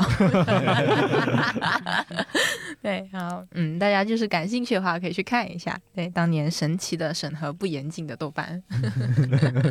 现在应该不行了，应该也可以，因应该为也豆瓣词条全是自建的，对就只要你能通过，只要你没有什么不就是很那个的内容的话，都是能能够建。就主要是你上传一个词条，然后如果你是影视的话，那它应该会有一个像是编号啊，或者不需要不需要的嘛，金立让成你提普，供任何硬的东西金立成普的词条就是当影视不时用当时编当时干爹建的。饕餮建的，啊你想想我们在 B 站播的有什么东西？没有哦，但是能传嗯，哦啊，都能建。哦但是书是要有书号，那个呃， I 对，书 ISBN 书号的，是有。哦书是要有的。对，然后对所以这个就导致有好多有好多上面有的豆瓣有的那些书目，就是因为他们查到了 ISBN 之后，对对，就开始传，对，对，然出版后社都还没传，他们自己就传了。对，就有时候出版社官方都不知道这件事情的，他们就对传了， ，ISBN 是可以通过统一渠道查的嘛？嗯，然后这就是上期关于说是内容，其实跟内容也没什么太大的关系。啊 然后我们到我们话题方面的评论啊，就是关于这个早间首班车啊，其实早晨坐车的经历啊、早班车，早班车的经历啊。我这边来自一个喜马拉雅听众朋友们的一个评价，他叫呃 ID 叫星光熠熠的小镇居民啊，ID 在重庆。为什么特意提这个呢？因为他的故事就和重庆相关。他说有一次凌晨赶飞机，然后呢没约到网约车，就打的出租车啊，人在重庆，做的黄色法拉利， 这应该是他们当地的说法吧？啊就是黄色那个就是应该是特别快的那种。哦， 然后呢，路上呢碰到了几个骑摩托车的几个瓜娃子啊，大晚上的炸街就是那种轰轰轰嘛，嗯对有毛病。鬼火少年，对，然后然后那两个老六，那那那几个老六超车过后，就在前面变道哪一边过去挑衅啊，然后呢，气的这个这个出租车师傅呢，一脚油门开始飙车，然后呢，直接碾压了过去，很好，然后说他们在赛车，然后无人在意正在夹面包的我，一下咬到了舌头，因为突然加速啊、变速什么的，然后呢，口腔溃疡加刚拔了智齿加咬了舌头，我职业表演的当场毙命好痛这个啊！悲伤的故事，啊、说想回去拷死自己，应该是个方言，他说为什么不打滴滴啊？啊，那嗯，后面留了一句跟我们跟我某一次电台内容相关的，说，哎，之前听电台聊拔牙的时候，我哈哈大笑，坏了功德，现在报应 来了，要去敲电子木鱼。多多多是吧？所以提醒大家，无论是坐在前排还是后排，都不要要系安全带啊。 确实不要在车上吃，啊很容易就是确实，他一个刹车，啊，你就难受了。嗯，对，好，这是我们这边第一个关于上期话题的评论啊。好，那下一个是来自小宇宙的，也是一个关于话题的评论。嗯然后呢，这个朋友叫做呃 S Loft 或者叫 Sloft 啊，对。嗯然后呢，他是说公交车上的故事好像也没啥，印象最深的还是四年前吧，总在下班路上碰到个女生，这住的也不远，他妈总来接她，还想让我俩认识一下看看。由于极度社恐呢，所以逃了。过了半年，慢慢觉得有点喜欢她了，鼓起勇气要了微信，订婚了 已经。那大概是我离爱情最近的一次。他是怎么做到延迟半年才有这个意识的呀？嗯，就就是呃比较慢热。啊，对这种估计不是一见钟情。 嗯对希，望能够慢慢培养感情的那种。对，对 但是可惜啊，你们有这个缘分 了。只只是能说小伙子不用着急，就是人家有一个丈母娘能看上你，下一个还会有下一个丈母娘会看上你的。这要这要应该是另外一个，有些人永远不会 等。嗯，接下来是一条来自 B 站的评论，是一条和我们的嘉宾有关的消啊息。这个用户的 ID 名叫做松江到浦东。嗯对， 好，呃，在上期电台结尾，怪军不是说嘛，就是如果下期他还在的话，就分享一下关于他大半夜被嘎在公交车站的的是经，嗯历。然后这是一位就是一位对这件事很感兴趣的评论，他说：“谁会对三旬油腻中年男在车站门口的一夜经历感兴趣啊？” 他杀死了比赛。 嗯他杀死了比赛，确实还结束了这个话 题。只能说还是 B 站的用户比较 狠， 好吐槽。毕竟都是老粉了嘛， 说话就是敞亮。确实挂了个十级怪异军牌子呢。对对，怪已经十级。 对，就是上过舰长的说话就是不在 意。交过钱的是吧？啊对。然哎后毕竟说上次说说这这次来录没录嘛，然嗯后说小号留也没留嘛，没啊留。 啊，嗯，对，他算了，不用留了，小号我们看样子大家也不关心 啊。就可能他看到这条评论了，也不想留了。或者说用个小号给这个人私信一下，来来来，我跟你说一下当天当点我是怎么在那儿待一晚上的。 呃，就是上次的一个，其实我倒突然想起了一个，要跨两个校区就是学车，嗯，因为我当时不太不太努力，就大一大二没学，嗯大三之后每天早晨坐那种武汉的啊高速早班车， 啊，就那个司机是开的很快的，然后现在好像已经被限行了，就是坐车去学车，然后因为武汉司机开的特别猛。对就我体验过，对，它就是无论是启动还是刹车都很快，然后都是那种大巴车超小车那种疯狂拐弯儿。有一天我这边就反正就早晨就坐车迷迷糊糊的，然后我当当时在车厢的尾部啊站着在，然后呢不知道什么原因，这个司机一个大刹车，我就看到前面我站的那个车的前面。这车厢的前半部分的一个女神直接没站稳，飞过来了，啊，就直接飞我面前来了。嗯，我一把把她就拖住，我我一看她男朋友在旁边，啊但是啊，但是我啊，没没做什么， 这 我只是一个好人。 我深表怀疑。 就那个真的真的很夸张，武汉当时的这这些公交车司机，嗯就那个你如果一个没站稳，真的有点危险啊 嗯，、突然想起来了，然后你要说这个，我也确实有一些比较有意思的事情。嗯因为有一年就上高中的时候，就好像是一一年还是一二年，然后嗯那年大雪，对，就那年反正就下挺大雪。然后如果因为我平时都是骑车上学嘛，然后就下大雪的话，那我一般就是去乘公交车，嗯，然后后但是那时候公交车班次也很少嘛，因嗯为下雪天，然后开的也很慢，然后我那天就在站台上等，就等很长时间嘛，啊街上啥人都没有，啊很大雪嘛。但是我突然有一辆电瓶车，就电骑着电电瓶车对啊这电瓶车骑过来，呃就那边骑过来，我一看那个人，哎，跟我一个哥们儿长得好像啊，啊然后我就喊他的名字，啊，然后我老远就喊他，然后那个人就别回头来看，脸上带着疑惑的表情。然然后我还没有发现他是不是那个 人啊，对，然后他就一直往我这看，然后就骑骑骑，然后呢，我也没有继续喊他，我也在想，我是我叫错人了吗？我在啊看，这长得真的好像啊，啊对，然后他一直骑骑骑到前面路，然后因为他一直在看我嘛，啊然后他就摔跤了，砰咚就摔到路边了。然后呢，我这时候才发现他应该不是我认识的那个人，就长得有点像而已。这时候该如何反应？ 然后这个时候呢，我就没有看他，默默的把头瘪了过去，就仿佛我刚才不是在叫他，因为我刚才那声喊的也不是很大，然后呢，呃，表情也不是很那个，嗯对，然后也没有伸出头啊之类的动作，就是我没有表示说我任何在喊你的举动，对我只是在自言自语的说了一句话而已，你自己误以为我在喊你，然后我就别过头去，然后那个人看着我，发现我没有看着他，他默默的抬起车骑走了。以下这个故事正好有了我们这期的小话题，就是如果你发现自己认错了人，并喊了他的名字，你们有什么尴尬的经历，或者说一些脱困的方法，欢迎在评论区告诉我们。这是一个挺常见的事儿吧？应该哎，一一一般来说，脱困的方法不是那种就就比如说我迎面朝着一个人打招呼，啊，就对，嗨，然后发现不是，就径直走过去，是假装是在向那个人后面的人在 打招呼。还有就是夏天，就是刚举手发现认错了，开始给自己扇风，好热好热。 啊，这反正这个话题欢迎大家评论啊，还挺有意思的啊。对，然后今天的读评论环节就到这里了啊，大欢迎大家多多留言。好了，大家拜拜。嗯，拜拜。拜拜拜有没有那么一首歌，会让你轻轻跟着哼，牵动我们共同过去记忆，它不会沉默。有没有那么一首歌，会让你心里记着我，让你欢喜，也让你有这么一个我。我是怪君，欢迎在各大音频播客平台订阅和评价我们，搜索“冠一电台”即可哟，记得关注哟，拜拜。静静看着，谁孤枕难眠？远处传来那首熟悉的歌，那些心声为何那样微弱？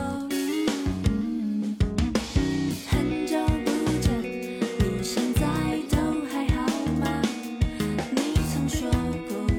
你不愿一个人。我们都活在这个城市里面，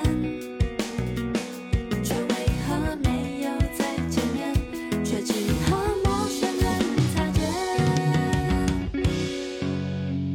有没有那么一首歌，会让你轻轻跟着哼，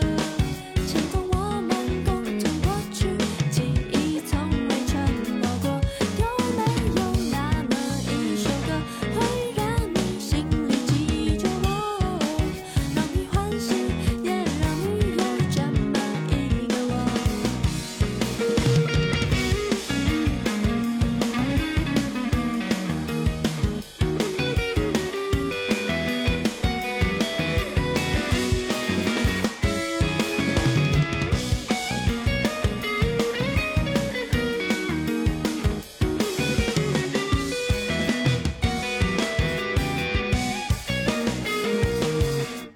最真的梦，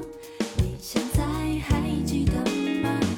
你如今也是一个有故事的人。天空下着一样冷冷的雨，落在同样的时间，昨天已遥遥远遥远。有没有那么一首歌，会让你紧紧跟着和，随随着我们生命起伏一起唱的主题歌，有没有那么一首歌会让你突然想起我，让你欢喜，也让你有这么一个我？我现在唱的这首歌，若是